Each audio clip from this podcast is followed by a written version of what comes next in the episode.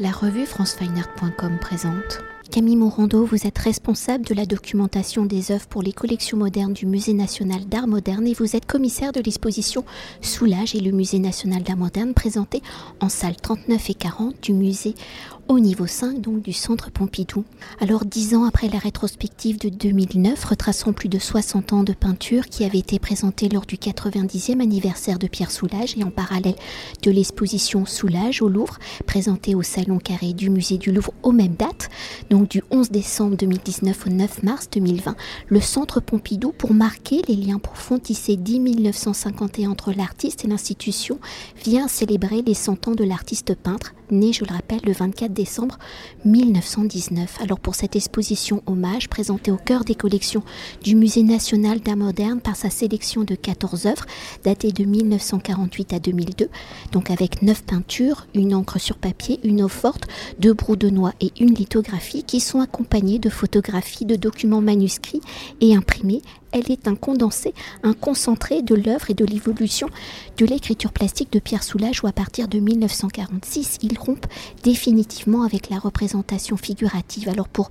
développer le vocabulaire de son écriture abstraite, il va rapidement utiliser qu'une seule couleur, le noir.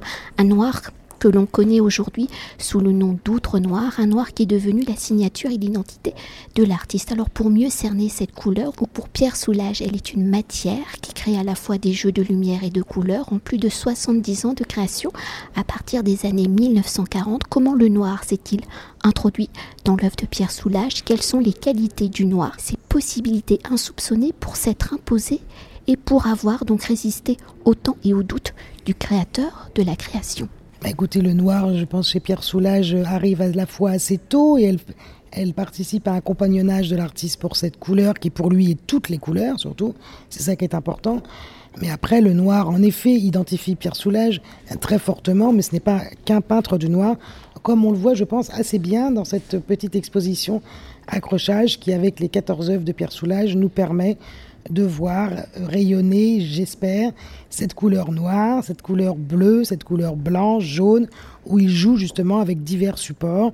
Et même à bien avant 1979, parce qu'il y a beaucoup d'œuvres des années 50 qui sont très importantes, parce que les œuvres des années 50 de Pierre Soulages permettent aussi pour le public de comprendre comment finalement cet artiste a euh, vraiment aussi participé à la remise en cause de l'abstraction de l'après-guerre de manière assez personnelle puisqu'il remet en cause cette abstraction sans la lier à un récit, à une philosophie, à une conception. Ce n'est pas du tout la peinture conceptuelle, mais vraiment, c'est quelqu'un qui a travaillé avec la matière, avec les matières.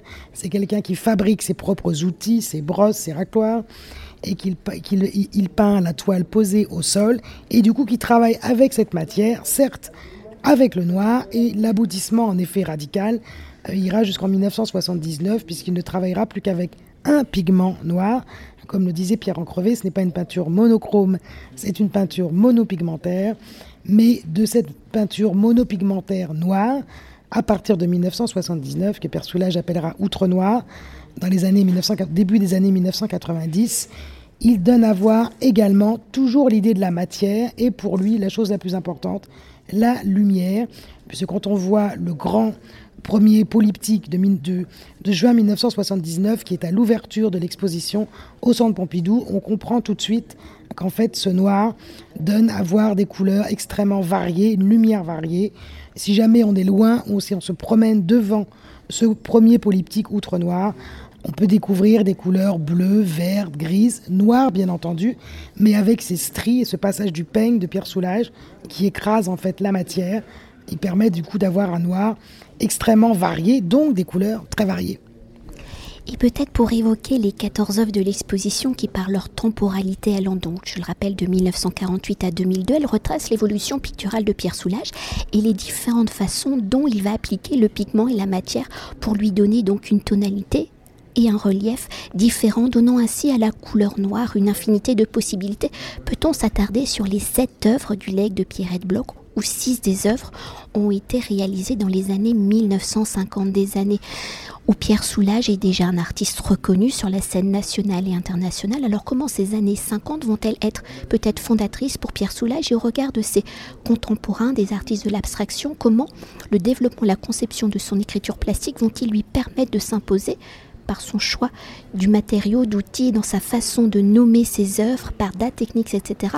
Peut-être quelle sera l'influence de Hans Hartung Alors Pierre Soulages, en effet, ce qui est merveilleux dans cette, ce qui m'a été très ce qui m'a beaucoup touché dans cette présentation également, c'est que c'est la première fois en fait que les Parisiens verront au Centre Pompidou l'ensemble de cette œuvre euh, qu'a donné très généreusement euh, Pierrette Bloch et que depuis son décès qui s'appelle donc Le legs de Pierrette Bloch. Cinq peintures, dont quatre des années 50, comme vous le disiez, et une peinture de 1985, donc une peinture outre-noire sur un format très réduit. Également deux œuvres graphiques, dont une encre absolument merveilleuse euh, des années, du début des années 1950.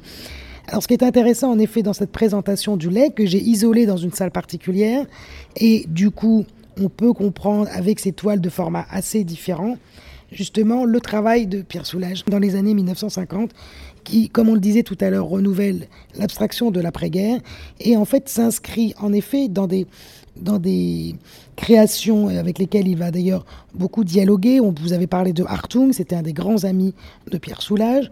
Hans Hartung, l'autre grand ami de Pierre Soulages, c'est Jean-Michel Atlan.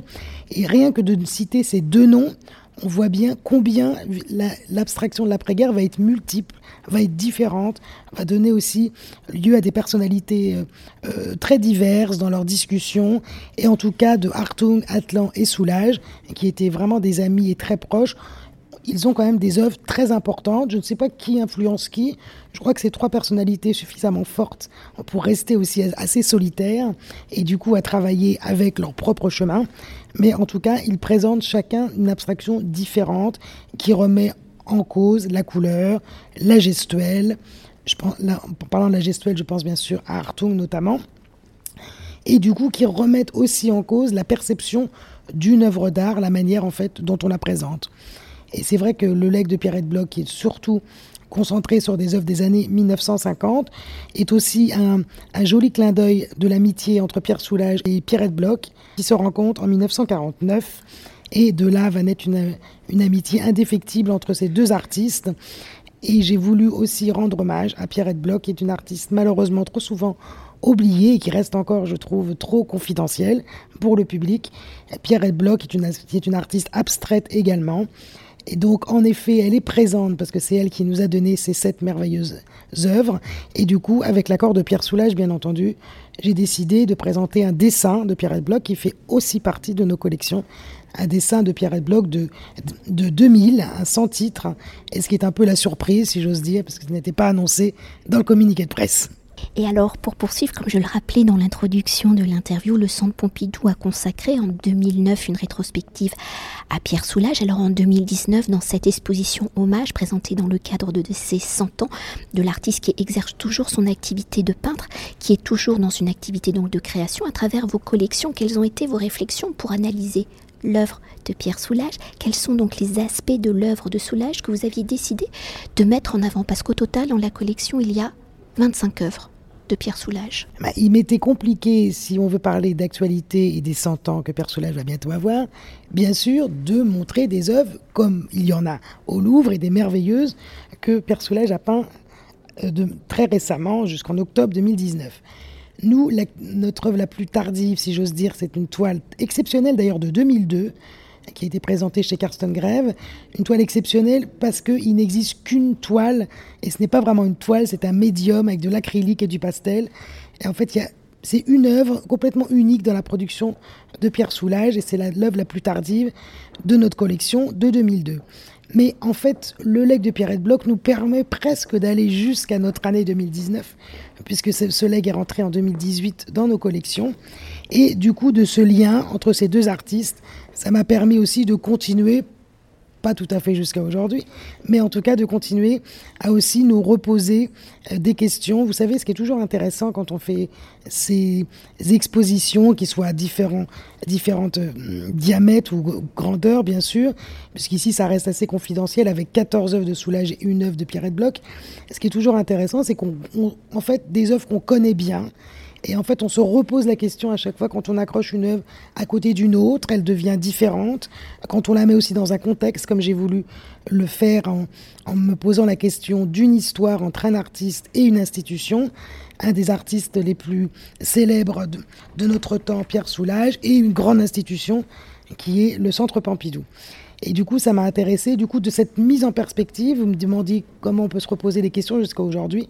La mise en perspective que j'ai voulu mettre en tout cas en avant, c'était cette histoire qui est très singulière, puisque c'est un artiste qui a quand même eu trois expositions personnelles euh, et quatre expositions personnelles, trois à Paris et une en Suisse l'année dernière, organisées par notre institution.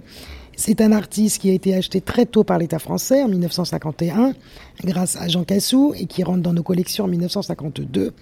Et en fait, un artiste qui a continué à avoir des liens tout à fait complices avec notre institution dans les accrochages. Il est bien sûr à l'ouverture du Centre Pompidou en 1977.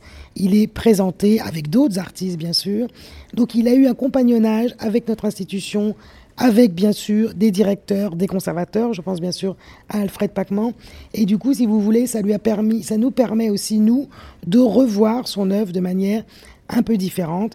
Et pour la vitrine documentaire que j'ai consacrée à la première salle, Pierre Soulages et le Musée national d'art moderne, j'ai trouvé une publication dans les lettres françaises de 1966 où on demande à Pierre Soulages, pour vous, quel est le musée d'art moderne idéal Et je trouve que la réponse de Pierre Soulages reste très actuelle et il en fait une réponse tout à fait intéressante, didactique, ouverte et en tout cas on voit l'importance pour Pierre Soulages justement d'un musée d'art moderne.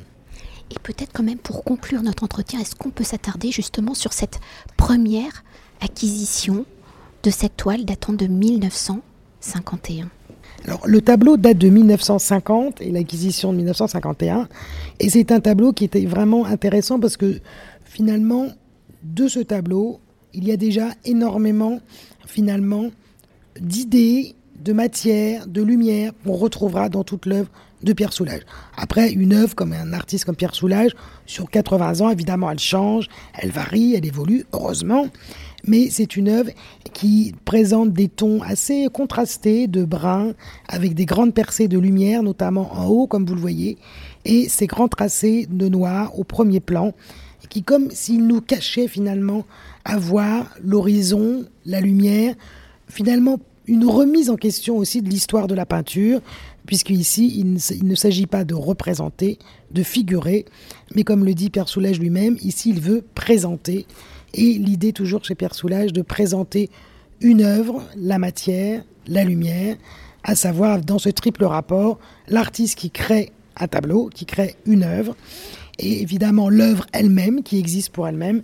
Et le troisième, euh, le troisième personnage de ce triple rapport, c'est bien sûr le public, le spectateur, qui du coup peut s'approprier l'œuvre un peu comme il le souhaite, puisqu'il n'est pas guidé par un titre, puisque les titres de Pierre Choula dès 1950 rendent hommage à la matière, donc peinture, à la date, à la temporalité, à la dimension.